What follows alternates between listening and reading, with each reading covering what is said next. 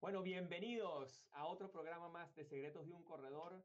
Aquí estamos hoy listos para hablar con una gran invitada, una amiga, directora de la Cámara Venezolana Americana de Comercio. Y aquí en Secretos de un Corredor hoy queremos hablar con ella porque ella es especialista en emprendimiento y especialista en un concepto nuevo que vamos a traer al programa y que creo que puede agregar muchísimo valor para todas las personas que nos siguen, como lo es la innovación social. Hoy les quiero presentar una amiga que tiene muchos años en el mundo corporativo, pasó por, toda, em, por todo el mundo de las franquicias um, y hoy en día tiene emprendimientos muy interesantes de los cuales queremos conversar. Ella se llama Elena Dolinsky y con gran gusto se les presento hoy. Bienvenida Elena, dame un segundito. Bienvenida Elena, ¿cómo estás? Hola Juanca, contentísima de estar aquí contigo y compartir con todas las personas que nos ven en este momento. Qué bueno, mira, em, quería hacerte una pregunta inicial, arrancando, porque em, un poco el concepto de este programa es eh, darles contenido, darles conocimiento a la gente, a emprendedores, a corredores de seguros, en, su mayoría, agentes de seguros o agentes de viajes, personas que están relacionadas con el mundo asegurador o con el mundo de viajes o con el mundo del, del real estate. Tenemos muchos um, corredores de bienes raíces, corredores de bolsa, que normalmente son, son intermediarios y, y lo que hacen es eh, venden un intangible, ¿no? Y cuando vendes intangibles, porque tienes que tener como algunas capacidades o algunas destrezas distintas que el que vende un producto físico. Y, y, bueno, hemos ido trayendo gente de todas las áreas, desde redes sociales hasta eh, personas que hablan de la familia o de la alegría, de una cantidad de felicidad, de especialistas en todas las áreas, coach ontológicos de todo tipo. Y, y hoy quería hablar contigo porque me pareció interesantísimo el concepto que me comentaste. Pero antes de entrar en materia en el tema de innovación social, quería que conversáramos un poco de ti. ¿A quién es Elena Drinsky? Échanos tu cuento, eh, cuál es tu historia, porque a la gente le encanta conectar con, con, con, la historia, ¿no? Así es. Bueno, pues mi, mi historia tiene varias facetas y, y, si comenzamos por el principio, soy una, una mujer venezolana, me crié en el Junquito, mis padres son europeos, eh, mi mamá de Madrid, mi papá es ah, alemán, de padres polacos, y yo tuve la gran fortuna de nacer en Venezuela. Soy la mayor de seis hermanos, la mayor de las niñas, somos dos wow. niñas y cuatro varones. Sí, una, una familia numerosa. Cuando éramos pequeños nos solíamos llamar la familia Telerín, así que me, me encantan las familias grandes y numerosas. Y, y para serte honesta, este, he sido muy este, atrevida y, he empezado muy temprano en muchas facetas de mi vida, así que este, me inicié eh, a estudiar inicialmente fisioterapia. Muchas personas que me conocen no saben eso, fue mi primera carrera, me encantó. Eh, no la continué porque, porque también redescubrí otro propósito y me fui por la parte de administración. Tuve una faceta de modelaje también en Venezuela como, como pues muy jovencita y también la disfruté muchísimo. Y después caí en el fascinante mundo de McDonald's. Yo eh, tengo que decirlo con mucho orgullo, hoy en día soy lo que soy y se lo debo gracias a McDonald's. Para mí fue una escuela en el año 1985 cuando abrió McDonald's en, en Venezuela. En tuve, Venezuela, wow.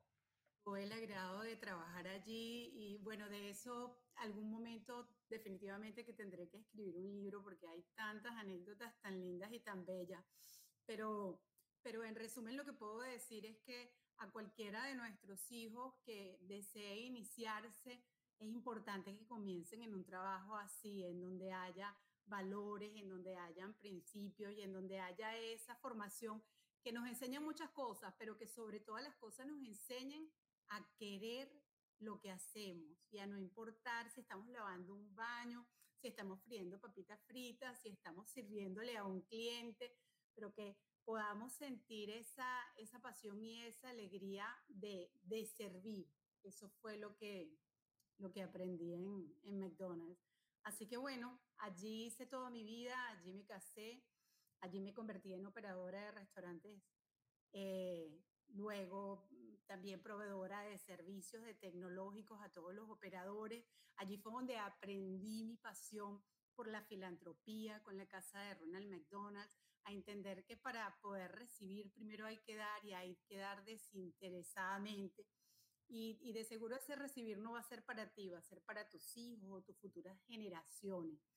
Y pues allí también eh, entendí un mundo de oportunidades de desarrollar talento, de trabajar con gente valiosísima y por primera vez vivir en primera persona el nombre de emprender.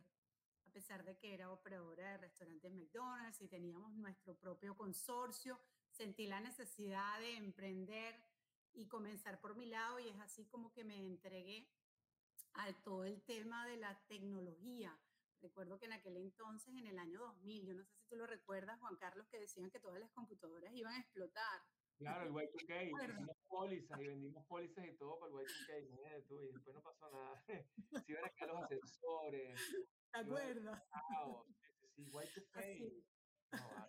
ese, ese fue mi primer emprendimiento, así que yo armé todo un grupo tecnológico para hacerle frente a eso y después no pasó nada y yo dije, ¿qué hago con todo este talento? Y después yo emprendo, yo no los voy a dejar ir.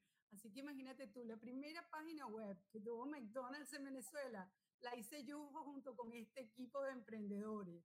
No. El, primer, el primer libro de ventas que el CENIAT, imagínate tú, revisaba en línea, Juan Carlos, lo hicimos nosotros también. Así que no iban a nuestros restaurantes a auditarnos, sino se metían por internet.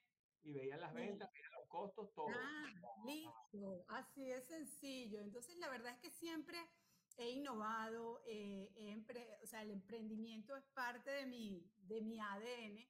¿Qué nota que, una, que una franquicia como McDonald's empuje o te inspire a emprender? ¿Será por el modelo replicable? Bueno, la verdad, la, la, verdad es que yo... O la cultura de la compañía, pues. Yo creo que es la suma de muchas cosas, pero yo te puedo decir que, por ejemplo, el Big Mac lo inventó un operador.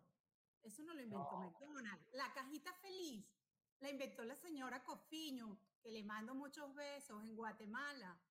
No. Entonces, sí, entonces es, esas son cosas que, que, McDonald's es una incubadora por excelencia cuando esa palabra ni siquiera, ni siquiera existía. No existía, exactamente. Claro, y por eso es que tenemos una universidad de la hamburguesa en donde nos formamos, ¿sí? Y en donde dicen, bueno, pues tú quieres continuar, haz carrera con nosotros. Así que este, yo todavía puedo decir con mucho orgullo de que soy parte de la familia de McDonald's aquí en los Estados Unidos también. Hace 20 años nos, nos vinimos para acá. Aquí también operamos a restaurantes McDonald's y desde hace aproximadamente 15 años, pues me volví a, de alguna manera, reinventar y, y, aproveché la oportunidad de lo que significaba la comunidad hispana en los Estados Unidos y esa necesidad de llevar adelante sus emprendimientos con toda la estructura y con todo lo que hace falta para, para que los emprendedores puedan continuar y llevar su negocio al siguiente nivel, porque es muy fuerte, ¿no? O sea, tú necesitas de todo un equipo de trabajo a tu lado y en oportunidades no los puedes costear. Entonces, hace muchos años yo vine con un concepto que se llama Centro de Servicios Compartidos. Y esto no es otra cosa, Juan Carlos, que una serie de profesionales que prestan sus servicios y que lo comparten entre varias empresas, lo cual hace que los costos disminuyan de manera importante, pero que a todas, todas están recibiendo servicios de firmas muy reconocidas, pero que están entendiendo que hay una necesidad en el small business de entregar ese servicio. Y luego, por otro lado, hay un tema de innovación social en donde no podemos seguir haciendo las mismas cosas de la misma manera esperando recibir un resultado distinto. Entonces, si estamos en una era de emprendimiento, necesitamos apoyar a esos emprendedores y hoy en día, pues, mi especialidad es todo lo que tiene que ver con el tema de fusiones, adquisiciones y capital para empresas, especialmente empresas privadas en los Estados Unidos, en donde obviamente pues el, toque muy particular que eh, adicionalmente agrego es el hecho de eh, la innovación social. Y es que hoy en día, eh, y después de todo este tema de la pandemia y pospandemia, pues ha pasado un fenómeno muy curioso y es que muchas empresas han tenido que salir de su personal. Y resulta que una de las ventajas que eh, junto con mi grupo les ofrecemos es el hecho de que no tienen que volver a hacerse de un departamento de recursos humanos o un departamento de contabilidad, sino que les prestamos todos esos servicios on demand. Entonces es basado en resultados, entonces es fantástico, la gente está más que nunca contenta con esta innovación y yo por el otro lado me siento supremamente agradecida y complacida porque no sabes la cantidad de personas que están trabajando desde su casa, profesionales que no se tienen que desplazar para ningún lugar y que están teniendo unos ingresos bien interesantes divididos entre varios proyectos o varias compañías que están manejando al mismo tiempo. Entonces, este, para serte honesta, no es lo que se venía haciendo, eh, pero las cosas han cambiado y uno tiene que tratar de adaptarse, adaptar la tabla de surf para surfearse esa ola. Así que ese... Entonces, que es tan cierto lo que estás diciendo, que mm, me, ha pasado, yo desde que llegué acá en Estados Unidos, em, yo me vine en el 2016, ¿no? En, finales de 2016 montamos la compañía, montamos Open Insurances, bueno, empezamos como en, algo así como en julio, agosto, ya mostré el business plan a, a, un socio aquí local, aquí americano, y dije, bueno, me que asociar con alguien que sea local, eh, y es un, realmente es un gran amigo que todavía somos grandes amigos, eh, no obstante que ya yo años después le compré a él, porque no quiso seguir la carrera del, del, uh, un poco la carrera eh, el, el, punto de inflexión sucede por algo que te voy a contar después. Pero en principio hicimos el estudio de mercado, tal y que sé yo, cuál es el mejor nombre, conseguimos este nombre, Open Insurances, nos pareció fabuloso, vamos a arrancar. Y dijimos, vamos a hacer algo distinto a lo que existe en el mercado americano. Como aquí está todo prácticamente, porque todo el mundo te dice, no, todo está inventado. Entonces, como que se te está, está, como atado, ¿no? Todo está inventado y todo quiebra en, en, en, en el primer año. Yo voy a Ropana, pero no me des estas, estas, estas esperanzas así. Entonces, mira, nosotros no vamos a quebrar, porque nosotros tenemos, bueno, ya 20, bueno, yo tenía 20 y pico de años ya de experiencia en, en, en el mundo de los seguros. Eh, aquí cambiaremos, veremos cómo hacemos, pero aquí nosotros no vamos a quebrar, aquí vamos para adelante. Entonces, aquí montamos una compañía que se llama Open Insurances, que le damos la oportunidad de vender seguros de viaje online a cualquier parte del mundo, a cualquier persona que vive en cualquier lugar del mundo, pero obviamente nuestra primera audiencia era la diáspora, ¿no? Entonces, logramos entrar en como en 60 países, 50 y pico empezamos con 10, 20, 30, entonces llegamos casi a 60 países y tenemos personas por todas partes del mundo vendiendo seguros de viajes con nosotros. La verdad, nos fue bastante bien, empezamos primer año, pusimos una meta, lo logramos, alcanzamos y superamos, después segundo año igual. Tuvimos varios, eh, percances en el camino, este, porque bueno, a mitad de camino el, el, el proveedor más grande que teníamos, como decía McDonald's, pero en seguro, eh, local, en una compañía aquí americana, la compañía decidió, un CFO llegó y dijo, ¿sabes qué? Vamos a eliminar la cadena de distribución. Hace poco gente que estos tipos tienen vendiendo, que eran casi 1.500 personas, ráspalo, no queremos más corredores. Entonces tengo que empezar y armar todo de cero, cambiar todo el contenido y ya no nos queríamos ir a la competencia, así a Burger King o a qué sé yo, no sé cuál es la competencia hoy en día de, de McDonald's, era Wendy. Ya, ya tantas, hay tantas. Ya. No tiene ni competencia, porque yo creo que están solos arriba en el, en el, mercado. Pero no queríamos irnos al mismo modelo y dijimos, vamos a cambiarnos asistencia médica al viajero. Nos tardamos, tuve que hacer todo el contenido de cero, cambiar el canal de YouTube, cambiar toda la cultura que habíamos desarrollado por este eh, proveedor uh, que nos quedó mal. Y, y bueno, y, y, en, y, en, el año 2019 eh, yo decido hacer mi curso online que se llama Secretos de un Corredor y es un curso de cualquier persona que no sabe nada de seguros, ¿ok? Que quiere empezar en el mundo de los seguros, no, no tiene idea, o, o, alguien que siempre le han dicho que es bueno para los seguros, pero nunca ha tenido, nunca ha dado el paso para entrar, o un muchacho que está dando la universidad, tiene... One one. Y quiere ver si entra en el mundo, bueno, con ese curso, como arranca tan, es tan básico, está todo el contenido de lo que tiene que hacer para tener éxito en la carrera y vender un millón de dólares en un año. Esa es un poco la, la promesa del curso. Y, mm, y, ahí fue donde nos, nos, nos, separamos mi socio y yo, porque siempre hemos pensado, cada vez que hablamos decíamos, vamos a montar este negocio, no sabemos si vamos a hacer billete, si vamos a hacer plata, pero vamos a hacer un pullero. Y, y, esa fue la cultura siempre, pero en un momento dado mi socio cambió. Moto. Sí, ya querían plata. Y le digo, no, bueno, esto es educación, es decir, nuestro, nuestro modelo es tratar de ayudar a la mayor número de gente, de forma tal que algunos de esos que ayudemos van a trabajar con nosotros y ellos van a tener éxito y mientras ellos tengan éxito nosotros también lo vamos a tener. Y hemos entrenado, ya, ya tenemos eh, con el curso online como 60 países, 1500 corredores que lo han hecho, eh, unos en la plena pandemia, después vino la pandemia, después del 2019 yo le compré a mi socio, nos separamos, yo continué el proyecto solo, muy enfocado en el tema educativo y, de, y muy de ayudar, una suerte de innovación social, eh, pero no sabía que existía ese concepto, si soy sincero.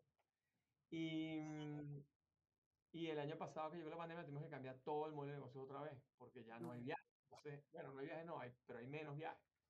Sin lugar a dudas, el, el, las ventas cayeron 90% en abril, 95% en mayo. Devastador. Sí, fue total. Entonces cambiamos todo el modelo, entonces ahora estamos otra vez haciendo educación, pero para otros seguros online, puras compañías que sean online eh, y que quieran hacer su distribución con, con nosotros y muy enfocados hoy en día al tema de bienestar, de cómo poder darle bienestar a la gente estando en su casa, eh, poder darle paz mental, tranquilidad de que si le pasa algo tiene cobertura, eh, establecimos WhatsApp 24/7 para tenerlos a cualquier hora, donde quiera que sea, tenemos sistemas de emergencia que van para la casa y lo atienden a la persona en cualquier parte del mundo. Ah. Sí, hemos hecho aromas de todo y seguros de salud internacionales para expatriados en todas partes, desde el África, Alemania, Europa, Estados Unidos y, y toda Latinoamérica. Eh, seguros de vida para corporaciones, para bancos. O sea, man, cambiamos todo el modelo a un modelo totalmente de seguros aquí ya compitiendo en el mercado global. Pues, ¿no? Y, pero lo, lo, que me gusta del, del, tema que tú dices es ese dar sin esperar recompensa. Hemos ayudado a muchísima gente y eso nos ha dado un éxito eh, brutal, o sea, de embajadores, de gente que, que nos refiere gente sin, sin esperar nada y nos refiere de negocios y clientes 10 eh, veces más de lo, que, de lo que pasaba antes. Entonces, pero antes de seguir, te había hecho un chiste. Tú sabes que ayer había un, un corto de, de comedia.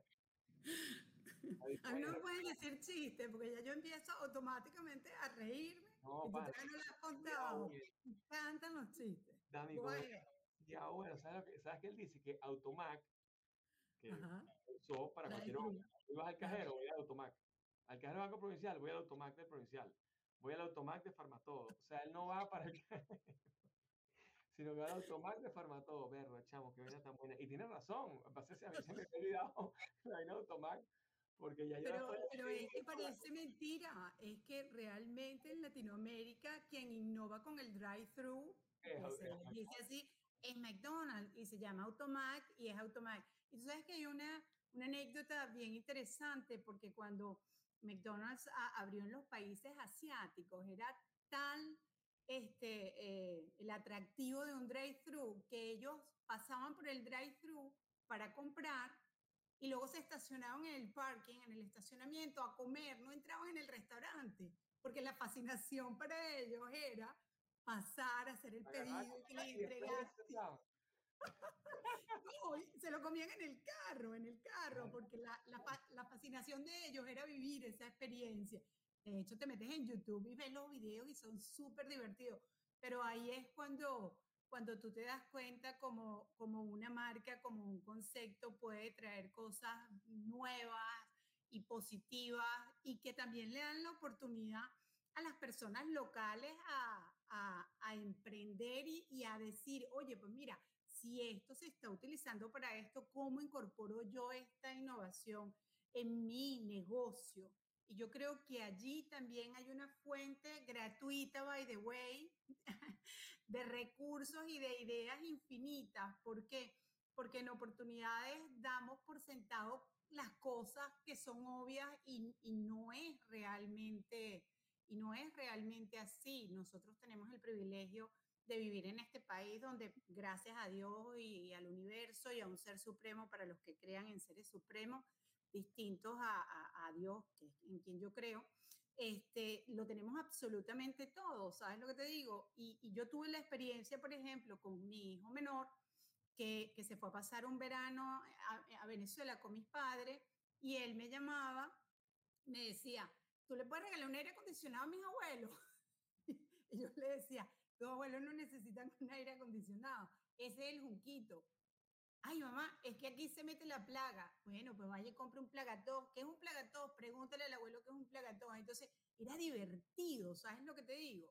Era divertido porque es otro tema completamente distinto. Por eso es que nosotros somos una especie de Rambo, ¿sabes lo que te cuento? Que cuando llegamos a este país nos sentimos que nos podemos comer el mundo y de hecho nos los comemos si nos los proponemos porque es que tenemos una cantidad de recursos y de aprendizaje que nos hacen ver cosas que para otros los dan por sentado. O sea, ¿Sabes lo que te digo? Entonces, yo creo que, que esa agudeza que tenemos no la podemos este, dejar atrofiar con demasiado aire acondicionado en nuestra zona de confort, por favor. Te voy a decir algo, te voy a decir una Yo lo aplicaba mucho. Mira, yo, yo pasé 20 años, yo era el CEO de la compañía que fundó mi abuelo y mi papá es el, el, presidente hoy en día. Se llama La Coordinadora, es una compañía de corretaje de seguros. Y nosotros teníamos una sucursal en Margarita. Y teníamos sucursales en, teníamos también Valencia, Maracaibo y, y, y, Barcelona en una época, pero después nos quedamos con la de Margarita solamente, la de por la mar, y yo iba cada, una, no, una semana sí, una semana no, me pasaba dos días, arreglaba todo y para atrás. Eh, a veces iba a ir a por vuelta, imagínate. Y yo decía, mira, uno no puede jamás acostumbrarse, o sea, o entrar en la zona de confort del lugar donde vayas, sino tú tienes que llevar tu energía al sitio y tratar de mantener intacta, porque si te acostumbras a la cosa, entonces empiezas a servicio como lo dan los margariteños, que es más, con más calma. Si vas a las islas, o vas a Panamá, o vas a... Es con calma, pana. Tú pides una Coca-Cola, ya va, ya te lo voy a llevar. Y aquí, que es que te la sirvan en, en, el segundo, o en, no sé, o en Europa, o en la India, donde sea que vayas. Pero, no, entonces, eso, eso que tú dices de siempre tener, acordarse de aquello, es importante para no caer en la zona de confort. Tú sabes, y tú sabes que hay cosas muy sencillas, Juan Carlos, que las personas que nos están escuchando pueden realizar porque es inevitable que uno termine en una zona de confort, pero fíjense, si ustedes cuando van manejando colocan su GPS o Waze, el que utilicen, y le cambian el tipo de ruta que toman, su cerebro automáticamente va a empezar a ver y a descubrir cosas distintas porque se están saliendo de la zona de confort. ¿sí? Cuando ustedes, por ejemplo, están en su casa y siempre están acostumbrados a sentarse en un lugar determinado de la mesa, no, cambien ese lugar. ¿Por qué? Porque se van a dar cuenta de N cantidad de cosas. Entonces, hay, hay, hay cosas tan sencillas y tan pequeñas que nos permiten eso. Yo en mi familia, con mis hijos, tengo muchísimas tradiciones bellísimas. Y, y, hay una en particular que me encanta y es que como tengo cuatro hijos, pues procuro eh, en la medida de las posibilidades cada tres meses irme con cada uno de ellos sola a cualquier lugar que ellos elija y, que obviamente pues podamos eh, llevarlo a cabo. Y es fascinante, ¿sabes por qué? Porque estás dedicado a ese hijo nada más, toda tu atención es para él, él te va a hablar, eh, vas a compartir con él. Entonces, fíjate que eso es salir de la zona de confort. Tú sales de la zona de confort, tú haces que él salga de la zona de confort y es tan enriquecedor que la invitación es a las personas que nos escuchan a que se planteen ¿Qué cosas puedo hacer que sean sencillas, que me permitan salir de la zona de confort? Y cuando empiezas con ese tipo de cosas tan sencillas, simplemente te estás entrenando para decir, ay, pues mira, también puedo hacer esto. Ah, mira, y entonces también puedo aprender este nuevo lenguaje. O, ah, mira, me voy a eh, meter en las redes y voy a aprender esto nuevo. O me voy a atrever, voy a hacer una inversión en la criptomoneda. ¿Sabes? Porque empieza acostumbrarte poco a poco. Na, na, Roma no se hizo en un día, ¿verdad? Totalmente, totalmente. Siete días por lo menos, mínimo. Mira, Y, y, y, una pregunta, hablando de zona de confort, a mí me gusta mucho el tema de la zona de confort, no me gusta el, tema, a mí me gusta estar todo el tiempo rompiendo paradigmas, a mí esa, esa vaina de que no se puede, a mí él no se puede, cuando alguien me dice no se puede, es como, ya. Sí, ¿Tú sabes cuál es una de mis frases preferidas? Que sí se puede, lo mejor está por venir. Siempre lo digo. Cuando la gente me dice, pero es que yo le digo, mira, vale, sí se puede, ya me lo contarás, lo mejor está por venir. O sea, y, y, a la final te va a quedar como una experiencia que te va a permitir ir al siguiente nivel. Así que eh, a la final de, de eso es de frase, Qué buena frase, lo mejor está por venir, tal cual. Mira, eh, esta semana hice un post, hace, hace, un par de semanitas, o un live, no, un live, que yo decía que no hay momento, ¿ok? Em, no hay mejor momento que para hacer tu mejor versión que hoy. Y a veces la gente piensa, no, es que tengo 45 años, no puedo llegar a tener los abdominales marcados. No, es que tengo 34, ya estoy demasiado viejo. No, es que tengo 70, estoy demasiado viejo.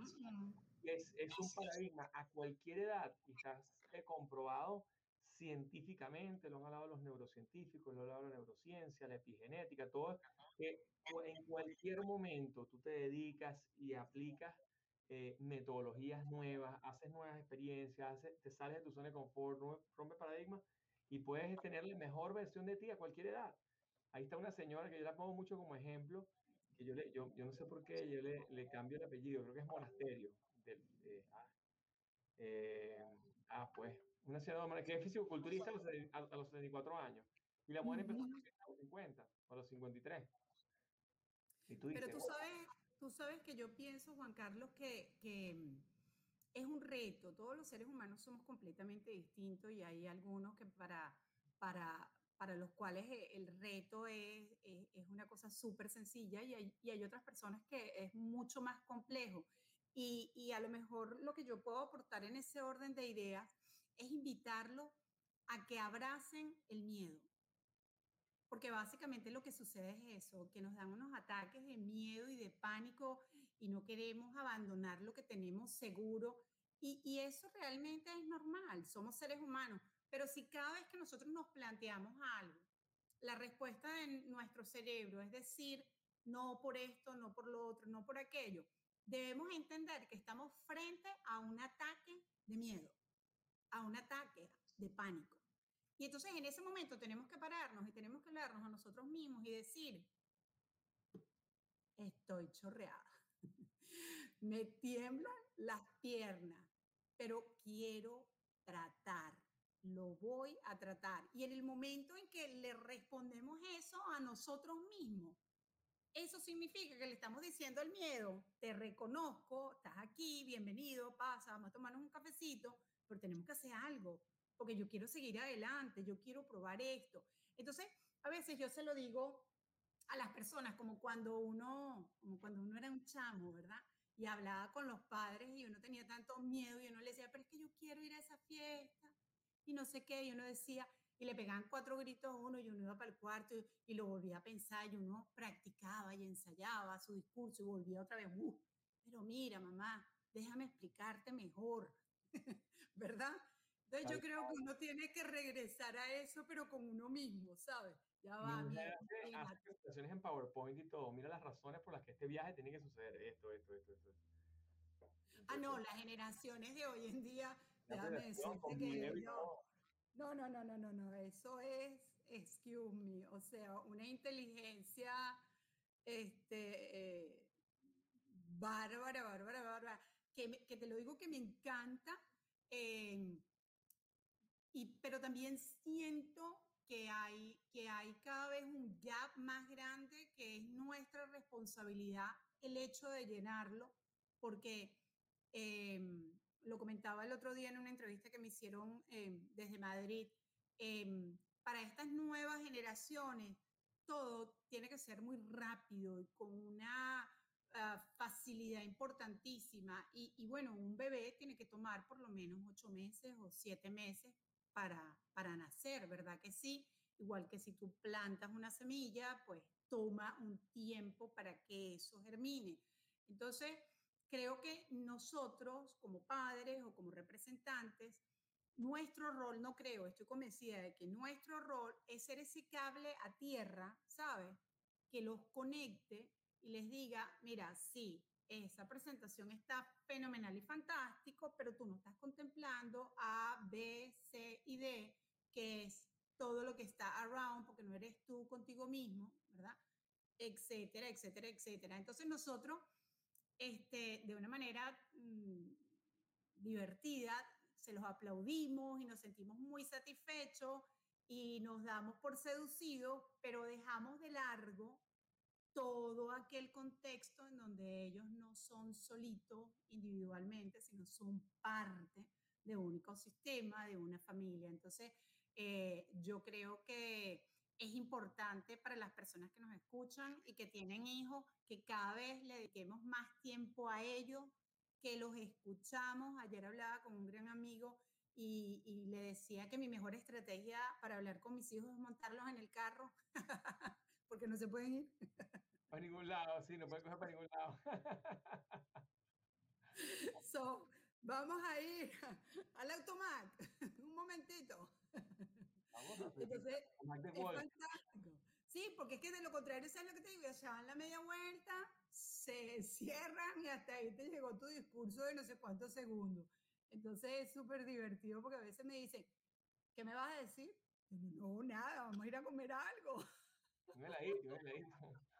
heladito.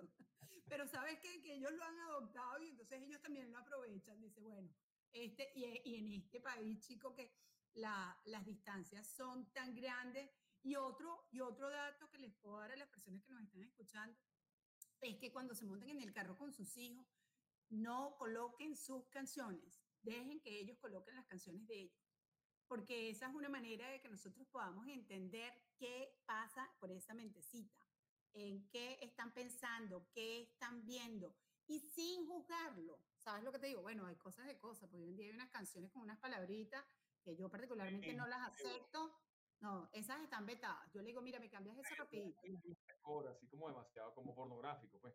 Bueno, la verdad es que he subido de tono mil por ciento, pero, pero fíjate que, que es una estrategia este, bien interesante porque, porque a veces eh, las personas y sobre todo los jóvenes eh, no expresan con palabras lo que llevan adentro, pero se sienten identificadas con canciones que son capaces de decir como ellos se sientan, si no, se sienten, perdón, y si nosotros como padres o representantes prestamos un poquitito de atención y tratamos de ponerle un poco de PNL a eso, de seguro que nos vamos a quedar ah, fascinados.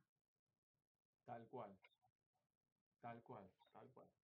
Mira, y una, una, mm, cuéntame el concepto, porque es- ese sí, em, ¿cómo se llama? Eh, Era de las primeras veces que lo escuchaba, porque siempre hemos, hemos tenido el estigma, o hemos escuchado de hace muchos años la responsabilidad social, el compromiso social.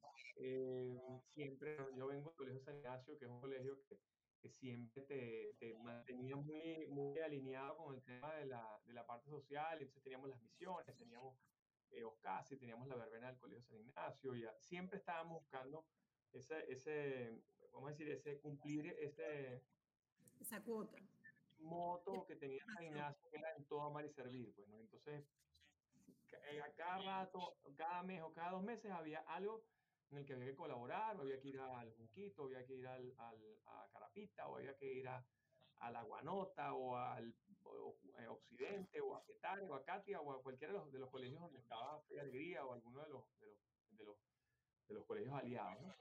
Em, cuéntame innovación social, eh, échame un poquito ese cuento, porque a mí me interesa de sobremanera, este, porque creo que se alinea muchísimo con los valores y los principios nuestros. Pero mm. Cuéntame cómo es ese concepto de innovación social. Pues mira, innovación social, Juanca, es un término ah, que se utiliza para referirse a un conjunto de, de soluciones innovadoras a problemas sociales y, y ambientales en tu comunidad. Tú lo que acabas de mencionar en este momento es un tema de responsabilidad social, en donde muchos de nosotros hemos sido formados a lo largo del tiempo y, y el tema de responsabilidad social es que nosotros participemos en, en una, ah, actividad que se está realizando para que de alguna u otra manera eh, estas eh, fundaciones o estas empresas estén aliviando a su vez una, una necesidad puntual que existe. Pero fíjate que casi todas ellas están enmarcadas dentro eh, de grandes pilares, como por ejemplo el tema de la salud, ¿verdad? Como por ejemplo el tema educativo, de ayudar a las personas que están más desfavorecidas. Pero cuando tú hablas de la parte de innovación social, es entender cómo tú como persona, ¿verdad? O a través de tu compañía impactas directamente en un problema que existe en tu comunidad. Entonces, ¿en dónde radica la diferencia? La diferencia radica en que tú no sales a ayudar a alguien que está ayudando, sino que tú como empresa, como persona natural, sales a ayudar o a resolver un problema. Exactamente. ¿Tú qué estás haciendo tú? ¿No? A ver, espérate, te voy a dar el cheque para, te voy a comprar las galletas para el Girl Scout, ¿no? Porque eso es facilito. Sí, es muy o sea, ahí no, hay, ahí no hay ninguna innovación para nada. Entonces, cuando tú me dices a mí, bueno, ¿de qué manera yo puedo tomar acción e implementar esto? Pues déjame decirte que hay distintos niveles, pero el más básico, ay Dios mío, el más básico es nosotros mismos, entendiendo si hay coherencia entre lo que yo soy, lo que yo hago y lo que yo digo con los problemas que existen en mi comunidad.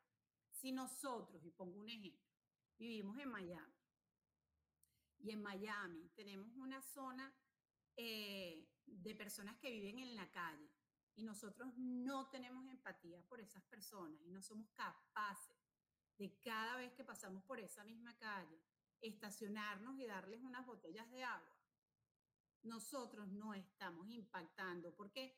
Porque la gente dirá, bueno, pero es que tú no vas a solucionar el problema dándole una botella de agua. No, pero ¿sabes qué sí voy a hacer? Voy a empezar a reflexionar de qué puedo hacer para resolver eso pero me tengo que colocar en contacto. Lo mismo pasa en nuestras casas. ¿Cómo es posible que nos cepillemos los dientes, que nos bañemos y aquel agua caiga y caiga y caiga? Y yo se lo digo a mis hijos y, ellos de pequeños me decían, mamá, por favor, y hoy en día no sabes. Yo le digo, ¿sabes cuántos niños no pueden beber agua? Beber, no bañarse, beber agua.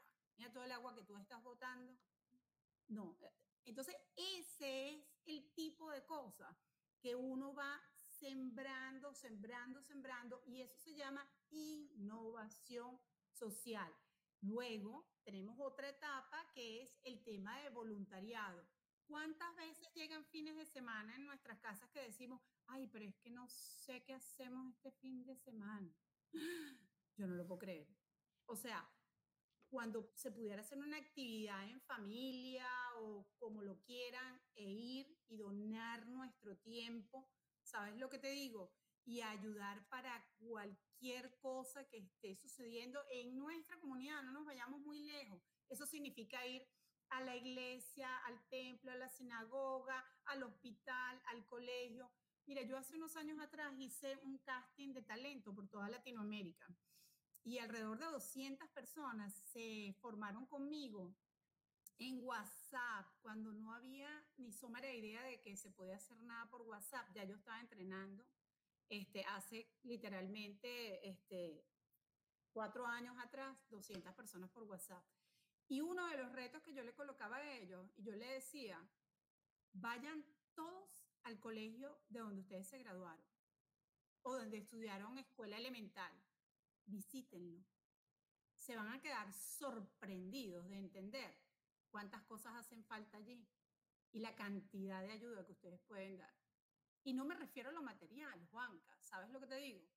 Me refiero a, ser mentor, a hablar con un estudiante, a hacer una jornada de, de, de, de plantar árboles, de pintar el colegio, ¿sabes? O sea, y, y, no somos capaces de voltearnos. En el caso de nosotros, pues no estamos cerca de nuestros países, pero aún así tenemos forma de hacerlo. Pero si nosotros empezamos con, con esa innovación y esa cultura con nuestros hijos, pues definitivamente que va a funcionar. Y hoy en día tenemos esa capacidad de decirle a nuestros hijos, ok, ya te graduaste, ¿qué vas a hacer ahora por, esa, por esos colegios que te ayudaron a formar? Por esos profesores que estaban ahí. El simple hecho, imagínate tú, el simple hecho de tratar de entender cómo yo dentro de mi modelo de negocio puedo incorporar a personas que en su momento me enseñaron y que hoy en día están retiradas, es súper loable. Yo, con el favor de Dios, para el próximo año escolar estoy adelantando una plataforma en donde personas de la tercera edad van a poder hablar en español, porque está hecho en español, ¿verdad? Con estudiantes de escuela secundaria en los Estados Unidos y ellos van a seleccionar un tema de qué quieres hablar. Y ese estudiante, por escuchar a ese señor de la tercera edad hablar de la guerra civil, hablar de la Segunda Guerra Mundial, hablar de la colección de estampillas que tiene, de monedas que tiene, se van a ganar horas de servicio comunitario. Dime tú si eso no se llama innovar socialmente. Totalmente. Totally. Mira, eh, una película que me impactó, me encantó. A mí me gusta el tema, me encanta el tema social. De hecho, nosotros tenemos un, yo todavía, después de que sigo acá, tenemos un kiosco en la Barona del San Ignacio que se llama el kiosco alemán y tiene su cuenta de Instagram y todo, y ahí hacemos salchichas, hacemos, eh, bueno, damos sauerkraut, pan alemán, cerveza espectacular, obviamente en, en el caso en Venezuela, la, que damos localmente es polar, obviamente. Eh, pero, es un kiosco que lo llamamos el kiosco de la alegría porque ponemos unos, como unos mesones largos, como un Oktoberfest, y se arma una rumba y bueno, no sabes, hemos hecho, hemos ido creciendo de forma bárbara y y tenemos como 50 colaboradores, puros voluntarios, ¿no? que se dedican ese fin de semana a ayudarnos a armar el, el, kiosco. Y los 8 o 9 que somos como los líderes, lo planteamos, lo empezamos a hacer mucho antes. O sea, tenemos más trabajo pues, desde eh, y hemos incorporado, innovamos, empezamos a cobrar por CL, te estoy hablando hace 4 o 5 años. Empecé a vender por Venmo, por PayPal, por donde fuera, para, tú sabes, para recaudar más y más fondos. Y el año pasado que vino la pandemia y se canceló la verbena, era en marzo y se canceló, se hizo, se iba a hacer en junio, se canceló y después le decimos en agosto, pero se hizo virtual. Y virtual, nada más esa idea de hacerlo virtual, que vino de uno de los kiosqueros, uno de los que estaba en el grupo, en la junta directiva de Oscasi, que es la fundación que, que, que hace la verbena, eh, gracias a esa idea, cuando a mí me llamaron a decir, mira, ¿qué te parece? Me dije, claro, all in, de una, vamos a hacerlo de una vez virtual. Yo mando esa salchicha por internet a quien sea, donde sea. No le pare, tierra fría si es necesario. Y, y, lo hicimos y recogimos seis veces más nosotros. Seis veces más. Seis, seis X. Lo que hemos hecho con gente en el sitio, comiendo, quedándose a palo y tomando caña, seis veces más. Entonces, bueno, claro, porque conectamos con la diáspora, que quizás tiene un poquito más de poder adquisitivo, eh, conectamos bueno, con la gente local y con los que son ignacianos, pues siempre van a colaborar, pero los que estaban afuera están ávidos de, de ver eso, de participar, porque tienen 20 años fuera, 30 años y no hay ni una verbena en 30 años. Como hicimos todo online, fue, fue buenísimo. O sea, ahí, ahí hicimos nuestra primera innovación social.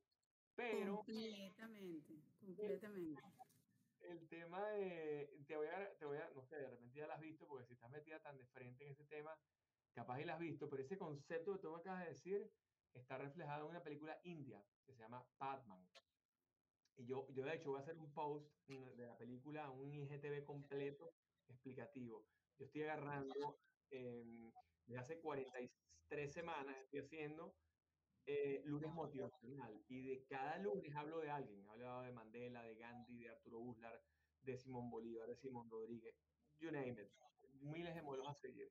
Y ahora voy a empezar con películas y series en las que voy a echar un cuento de cuál es como el aprendizaje, la moraleja, sin ser spoiler alert de la serie para que la gente la vea, pero, pero por lo menos un aprendizaje. Claro. Padman es un individuo en la India que ve un problema importantísimo social, así como tú estás diciendo. Em, en la India, por el tema cultural, hay una casta en la que las mujeres que tienen el periodo, no, no, en todas las castas, ¿no? Hay una, hay, la India está dividido por castas y, y, ciertas castas tienen costumbres, otras tienen otras. Pero bueno, esta casta particularmente, que tiene 300 millones de mujeres o 500 millones de mujeres, porque cada casta es grandísima, eh, tenía la particularidad que la mujer, cuando tiene el periodo, tiene que dormir fuera de la casa porque está sucia. Es un tema, un paradigma cultural de su, de su, de su, no de la religión, de su, del hinduismo, de la forma de vida de él. Y entonces, porque al final el hinduismo ellos dicen que no es una religión, sino una forma de vida. Pero eh, entonces duermen fuera. Entonces él decía que era unfair, que era em, injusto que el hombre tenía 52 semanas de trabajo al año o 12 meses al año y la mujer tenía dos meses en esa, en esa pendejada, porque no podía ir para la oficina, no podía ir para, para, para el trabajo, que hace fuera de la casa y dormía fuera inclusive.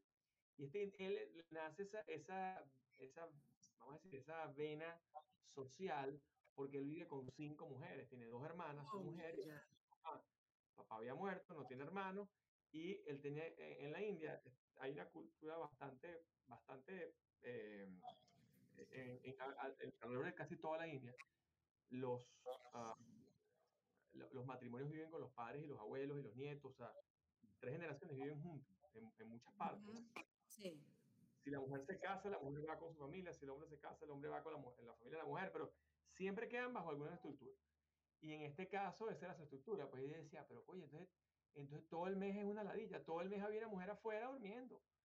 Entonces él no podía hacer las cosas en, su casa, pues, en la terraza. Entonces él empezó a buscar una solución, una solución, una solución, porque los modes eran muy caros, eran costosísimos. Y entonces él empezó a buscar una solución, costaban 50 rupias y el carajo ganaba 30 al mes. Entonces decía, 50 rupees, 50 por 250 rupees, 250 rupias, no iba jamás iba a poder llegar.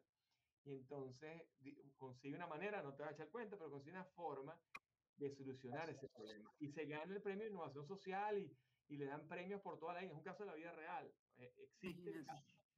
Y, mm, y yo le eché este cuento a un gran amigo mío, jugando tenis aquí en, en Palmer, le eché el cuento a uno de los fundadores de, de una industria en Venezuela que me pareció genial que el tipo viera la película. Le pregunté, ¿tú has visto Patton? Me dice, no, él es el fundador de Corpañal, Industrias Corpañal. Y, y, y, él era el emprendedor en el 93. Y cuando sacamos la cuenta, este individuo en la India nació en el 65 sin una rupia, sin educación formal, sin colegio, sin universidad, nada de esa vaina. En el mismo momento estaban haciendo este, este individuo que se llama Jorge Toro, gran amigo, mismo año, mismo mes, no el mismo día, casi el mismo día. Años más tarde, en el 93, él monta la compañía en Venezuela y este señor hace el emprendimiento arranca en el 93. en dos países. Él, él, arrancó con pañales, también tenía modelos, pero, pero después se fueron hacia wipes y tal, y han ido cambiando el modelo por, por las regulaciones en Venezuela. Pero él le comenta eso a su equipo en Venezuela. Y alguien del equipo le dice, ya va, hay un individuo que se llama no me sé el apellido, creo que es Gamboa, un emprendedor, un filantropreneur como tú, está haciendo, agarró la franquicia de Batman de la India y la está montando en Petare hoy a su speed. Wow, wow, imagínate tú. Porque no pueden comprar, las mujeres no pueden comprar, es demasiado caro, pues. 5 dólares el paquete, entonces es un galero. Entonces están haciendo el mismo sistema de la India, pero lo, lo, lo interesante de la idea es que él logra hacer una máquina mucho más sencilla que las máquinas eh, de Procter Gamble o de todas esas compañías enormes, pero que además convierte a la mujer en emprendedora. Ay, qué 3 millones de mujeres que impactan su comunidad porque ellas le surten los, estas toallas sanitarias a la gente de su comunidad y hacen un negocio. Lo bonito del tipo es que él dice, mira, pana, yo no quiero billetes, yo, yo, yo con mi máquina vivo perfecto. Yo quiero es que miles de personas tengan esto y no sabía el impacto que iba a tener. Y tres millones de mujeres hoy viven de ese emprendimiento. Y, es, y eso que acabas de decir, Juanca, es fundamental y lo tomo como un ejemplo para las personas de negocio que nos están escuchando, entiendan de qué manera pueden incorporar el tema de innovación social en sus empresas. Yo, yo puedo darte dos ejemplos de nuestra Latinoamérica. En Colombia hay un restaurante eh, que emplea única y exclusivamente a mujeres madres de familia. No emplea, mm, tú tienes que ser madre de familia, no tienes que tener a más nadie, tienes que tener tu hijo, tu hija y a ti te van a emplear. ¿Sabes cuál es el porcentaje de rotación de los empleados? 3%. Cero. Cero. Porque esas mujeres necesitan el trabajo para llevarle la papa a los chamos a la casa. Entonces, fíjate cómo tú estás innovando socialmente y tienes un impacto que se te regresa.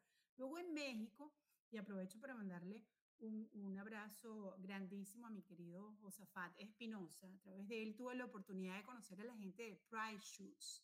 Y Pride Shoes es una compañía que vende zapatos por catálogo en México. Y adivina qué, ellos tienen una fuerza de venta de casi 800 mil mujeres. Son las que venden eso. Mujeres. Como, como, como level, así como esas cosas de orfebrería, que, que son como redes. Sí, exacto. Entonces ellas salen con su catálogo y, y, y, es tan innovador, Juanca, que el catálogo no tiene precio y ellas colocan el precio de acorde a donde ellas estén. Porque vamos a suponer, si esa señora le trabaja interna en una casa, ella está en una zona donde la gente que compre sus zapatos por pagar más. Y entonces la empresa le coloca unos stickers y ellas deciden qué precio le colocan acorde a una media que ellos tienen. Mira, el precio sugerido es este, pero si tú quieres vender el doble, pues la mujer va y le pone el doble. Ay, tú me lo vas a pagar por parte, entonces no cuesta 30, cuesta 50, porque me lo vas a pagar por parte. Y ha sido una cosa tan impresionante que esta gente tiene hasta una universidad de la mujer. ¿Qué te parece? Wow. Pero estás viendo cómo se enfocaron en eso. Entonces, esta gente está innovando de una manera terrífica y a la vez está educando a las mujeres a ser emprendedoras. Porque cuando a ti te dicen, aquí está tu mercancía y estos son los parámetros y siga adelante y usted tome sus decisiones y, y haga como le corresponde y encima te educo, eso es emprender y que tú lo hagas con 800 mil mujeres, Juan Carlos. Entonces, fíjense las personas que nos están escuchando, que tienen compañías y dicen, bueno, pero ¿de qué manera lo hago? ¿Cómo lo incorporo? Pues lo mejor que pueden hacer es buscar un mentor, buscar dónde hay casos de éxito que a ustedes les anime, que les llame la atención y aprender, aprender de eso. Yo te puedo decir que hay, hay uh, formas eh, tan, tan, tan sencillas como, por ejemplo, fomentar eh, la utilización de productos que realizamos con tejidos o materias primas que tengan criterios de autosostenimiento de donde provienen, ¿sí? Entonces, de esa manera, ¿qué va a suceder? Bueno, lo que va a suceder es que yo puedo vender o servir café en, en, en, en, la empresa que yo tenga, vamos a decir que yo tengo un centro de estéticas por todos lados, ¿verdad? Y yo voy a servir un café o un té y resulta que yo entonces hago una búsqueda y en vez de comprar el café lo que sea o el té lo que sea, decido apoyar a una microempresa, ¿verdad? Que a su vez está apoyando a personas en zonas rurales. ¿Por qué? Porque de esa manera esas personas en esas zonas rurales, sus emprendimientos van a ser autosostenibles. Entonces a nosotros a la final nos da igual, lo que queremos es tomar un café, queremos tomar un té, pero si tú dices en tu empresa, mire, el café que usted se está tomando se le compra directamente a unas personas rurales en Costa Rica, que son 10 familias, y con esto estamos ayudando. O sea, es que te puedo asegurar, Juan Carlos, que te van a decir, y si yo quiero comprarlo, ¿dónde lo puedo comprar? Porque yo también quiero apoyar a esa gente. Yo hacer igual, yo quiero hacer lo mismo que tú estás haciendo. Exactamente. Entonces, todo esto está dentro de un paraguas que las Naciones Unidas llama como los Objetivos de Desarrollo Sostenible para la Agenda 2030. Entonces, todas las personas que nos están escuchando, la invitación es que busquen en Internet Naciones Unidas, busquen los ODS, a todo el mundo que le encanta solo letras para no hacer nada, ponen Naciones Unidas, ODS, que son los Objetivos de Desarrollo Sostenible, ahí van a encontrarse 17 Objetivos de Desarrollo Sostenible y ustedes van a identificar cuál de esos les parece a ustedes. Y puede ser uno, puede ser dos, puede ser cuatro, pueden ser los que quieran. Y en base a eso, entonces empiecen a elaborar una lista de iniciativas que puedan incorporar a sus negocios, en sus emprendimientos, porque a la final de lo que se trata es de un proceso exploratorio hasta que logres dar con aquello con lo cual tú sientas que estás haciendo la diferencia. Y, y, sigo insistiendo, aquí no se trata de, de, salvar el mundo completo, vamos a enfocarnos en nuestras comunidades. Así de sencillo. ¿Dónde está el área de oportunidad en nuestras comunidades? Y lo vamos a ver clarito, clarito, clarito. Lo que pasa es que, bueno, también tenemos que, ¿cómo se llama? Estar uh, un poco más involucrados y activos y participativos en nuestra comunidad. Pero les puedo decir que pueden trabajar con eliminar residuos y contaminación, ¿verdad? Pero no limpiando, sino desde el diseño de los propios productos. Hoy en día tú lo ves, hoy en día tú ves que hay, como dicen aquí, pajillas, pitillos, ¿verdad? Que son de papel y que son biodegradables. Pues esa es una manera, ¿verdad? de... Claro, entonces hacer todo un cambio. Yo el otro día fui a las oficinas de un gran amigo y me llamó muchísimo la atención porque él no tenía nada desechable. Todo era como en nuestros tiempos, todo de cristal y él lo que había comprado era un lavavajillas. ¿Sí? Y él a todo el mundo le servía en una taza de porcelana y en un vaso de cristal. Y yo le pregunto, qué, qué, qué maravilla, hacía mil años que no me servían a mí un vaso con agua en un vaso de cristal. No siempre te traen la botellita o me dice, no, mira, este, nosotros estamos eh, procurando un mejor entorno porque no estamos utilizando nada que sea desechable. Y lo que hicimos fue que invertimos en un lavavajilla y eso se lava ahí, o sea que no hay ningún problema de, de contaminación ni de nada de nada. Eso, entre otras cosas. Es que no hay como tomar un vaso de agua con, con un vaso de vidrio. ¿eh? Ay, no, pero dime tú, claro que sí. Entonces. Hay muchísimas, hay muchísimas, muchísimas cosas que, que, se pueden hacer. Y más hoy en día, este, Juan Carlos, en, en, en tiempos de pospandemia, porque a la final para nadie es un secreto que después de las crisis es cuando surgen las oportunidades, ¿no? Y tenemos múltiples opciones. El otro día un gran amigo, eh, a quien también le mando un beso, Eduardo Sánchez del Secreto, en Barcelona, decía, eh, en este tiempo de pandemia tienes que tomar la decisión si quieres llorar o si quieres vender pañuelos. Tal cual. Mira, tú sabes hicimos un trabajo de, de, branding de la compañía y uno de los, uno de los puntos de los, de los cinco, cinco valores, pusimos cinco valores en la compañía. O sea, el, era como un branding strategic framework, es como un trabajo de, de, de, marca, ¿no? Para sacar el alma de la compañía, el propósito, la misión, la visión, los valores, la cultura. Y en los valores, uno de los valores es que somos socialmente responsables, ecológicos y socialmente responsables, porque una de las cosas que a mí me aterrorizaba cuando llegué a la compañía, en la, cuando empecé en la compañía, y que me tardó años en eliminar, era esa cultura de imprimidera, imprimir y papel y papel y papel. Yo veía las toneladas de papel y decía, no puede ser.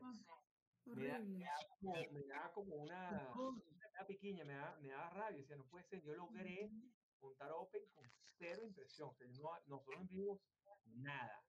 Algunas no que siguen imprimiendo, de hecho, cuando son así de droga, las eliminamos. Yo necesito todo que sea todo online para, bueno, para que por lo menos el gasto energético que estés utilizando, sea de la luz, etcétera, pero no, el, el no es la necesidad de papeles. En mi, en mi, oficina se hacían cinco copias para cualquier recibo.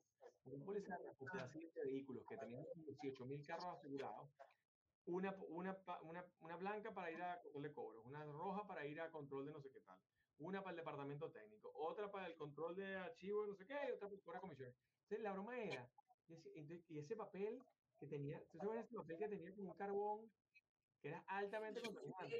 Que era horrible, te deja todas las manos marcadas. Bueno, esa porquería que costaba un dineral además, valía más plata el papel que lo que estaba cobrando de comisión con el negocio. ¿Sabes qué? Lo eliminé, un día agarré y lo eliminé. Hice como yo, yo, recuerdo un día, a mí me contaron, no sé si será verdad, pero un día me dijeron a mí que Escotete agarró un día y decidió los faxes, pum, los quitó todos, por todas las, todas las vainas a los coñazos. Claro. Chao. Y se acabó. Y, y yo dije, corté el cable de la broma para que no hubiese manera de reemplazarlo.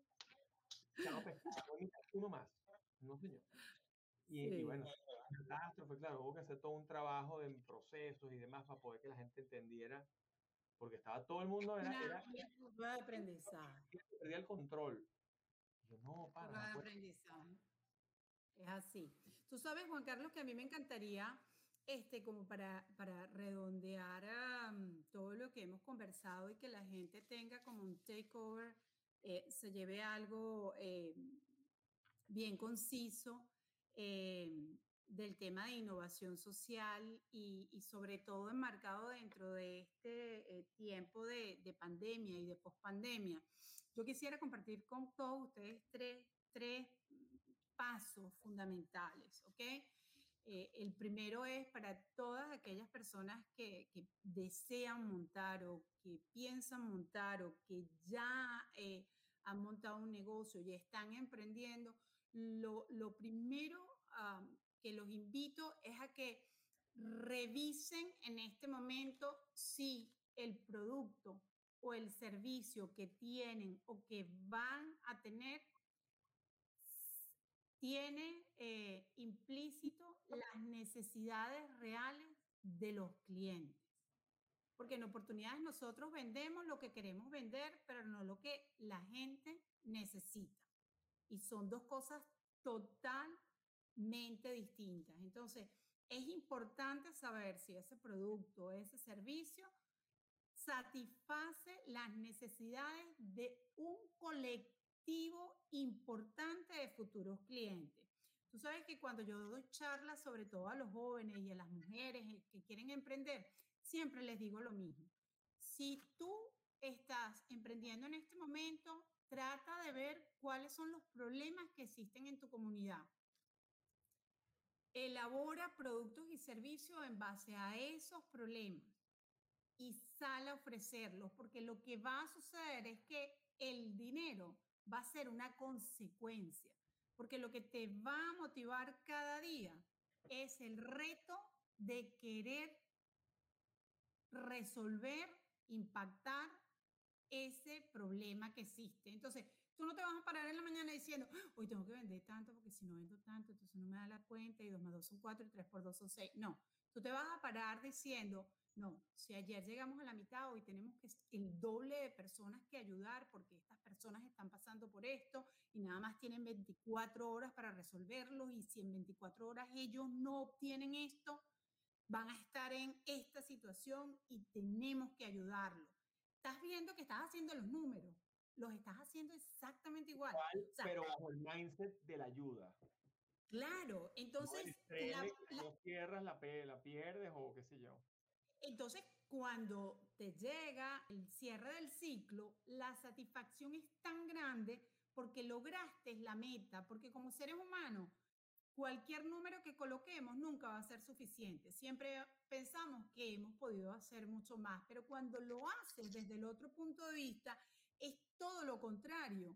Y entonces empieza a suceder un fenómeno que es fantástico, que es que la gente que piensa así se empieza a acercar a ti. Y ese es el segundo componente, la elección de los compañeros de negocio. ¿Cuántas veces no hemos visto personas que tienen compañeros para llevar adelante iniciativas y los dos saben exactamente lo mismo. Bueno, por eso que son amigos, ¿no? Los dos saben de administración, los dos saben de tecnología, o los dos saben de diseño gráfico. Bueno, ¿y quién se va a encargar del resto de las cosas más o menos para yo saber?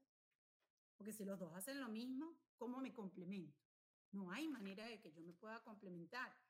Entonces, la elección de las personas con diferentes especialidades que agreguen un valor añadido a nuestros emprendimientos es fundamental.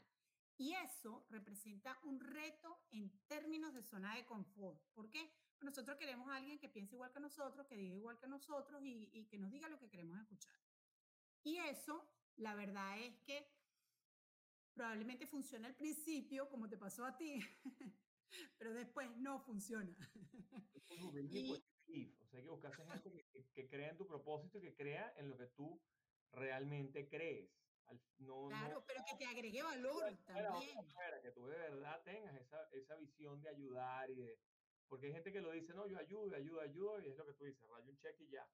Pero no, no tienen la, la, esa, ese compromiso, esa, esa, o sea, no, no, no creen fielmente, o, o, a veces piensan que lo dan porque alguien lo puede hacer mejor que él, o, pero, pero no piensan que ellos pueden hacer un cambio, la diferencia, o, mm, o de repente que su tiempo es demasiado valioso como para dedicarle tiempo a eso. ¿Me explico? pero, pero, pero tú sabes que eh, en mi experiencia, Juan Carlos, eso viene definido por la falta de propósito que las personas tenemos en un momento determinado en nuestras vidas.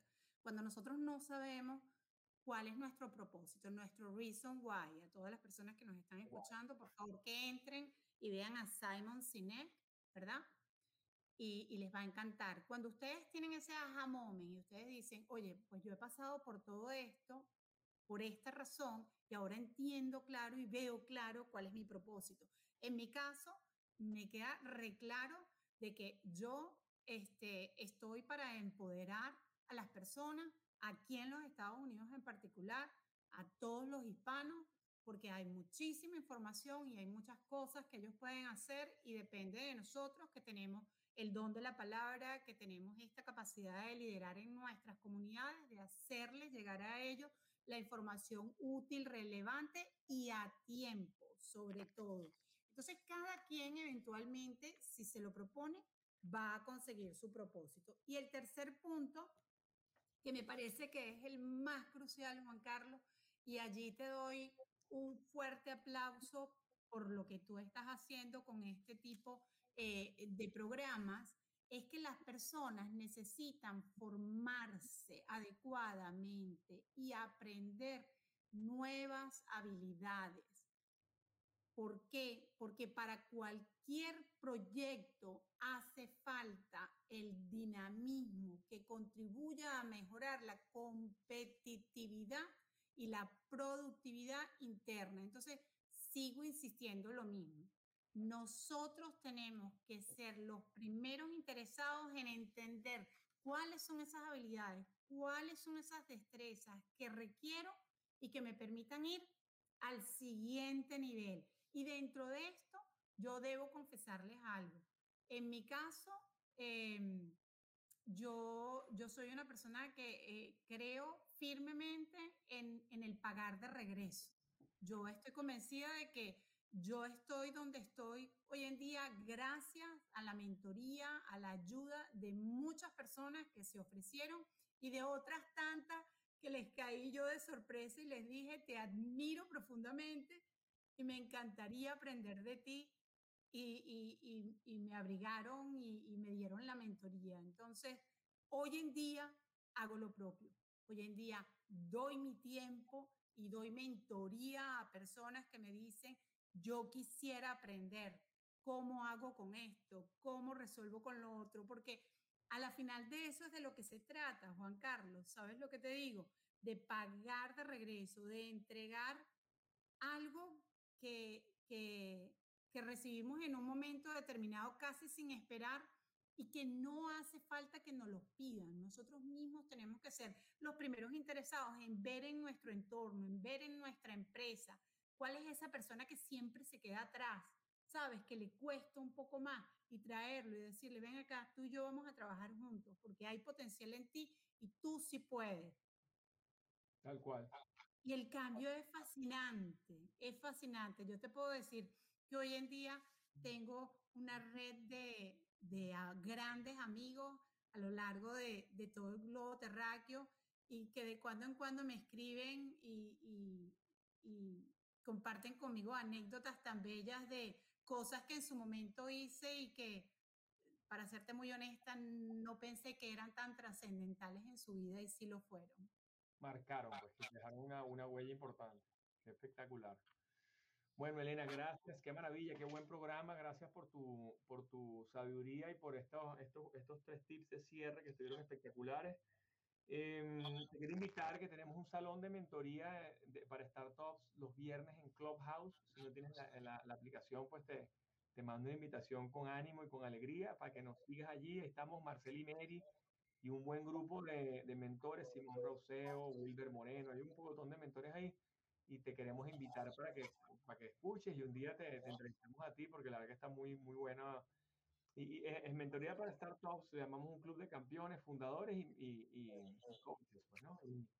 Eh, está Vicenteno, está Miguel Mi Abraham, o sea, hay un grupito, somos como 10 o 12, pero te quieres tener esa invitación porque la verdad que va muy de la mano con ayudar a la gente sin, sin ver pues, ¿no? Ahí entran de repente en la sala 50, 60 personas y algo, algo estamos ayudando dentro de nuestro entorno. Pues, y bueno, y gracias. Bueno, muchachos, nos vemos la semana que viene, miércoles a las 4 de la tarde. Em, vamos a tener invitados especiales la semana que viene espectaculares, así que nos vemos en Open Experiences because you know better. Gracias, muchachos. Gracias, Elena. Un beso. Bye, bye. Gracias a todos. Cariño.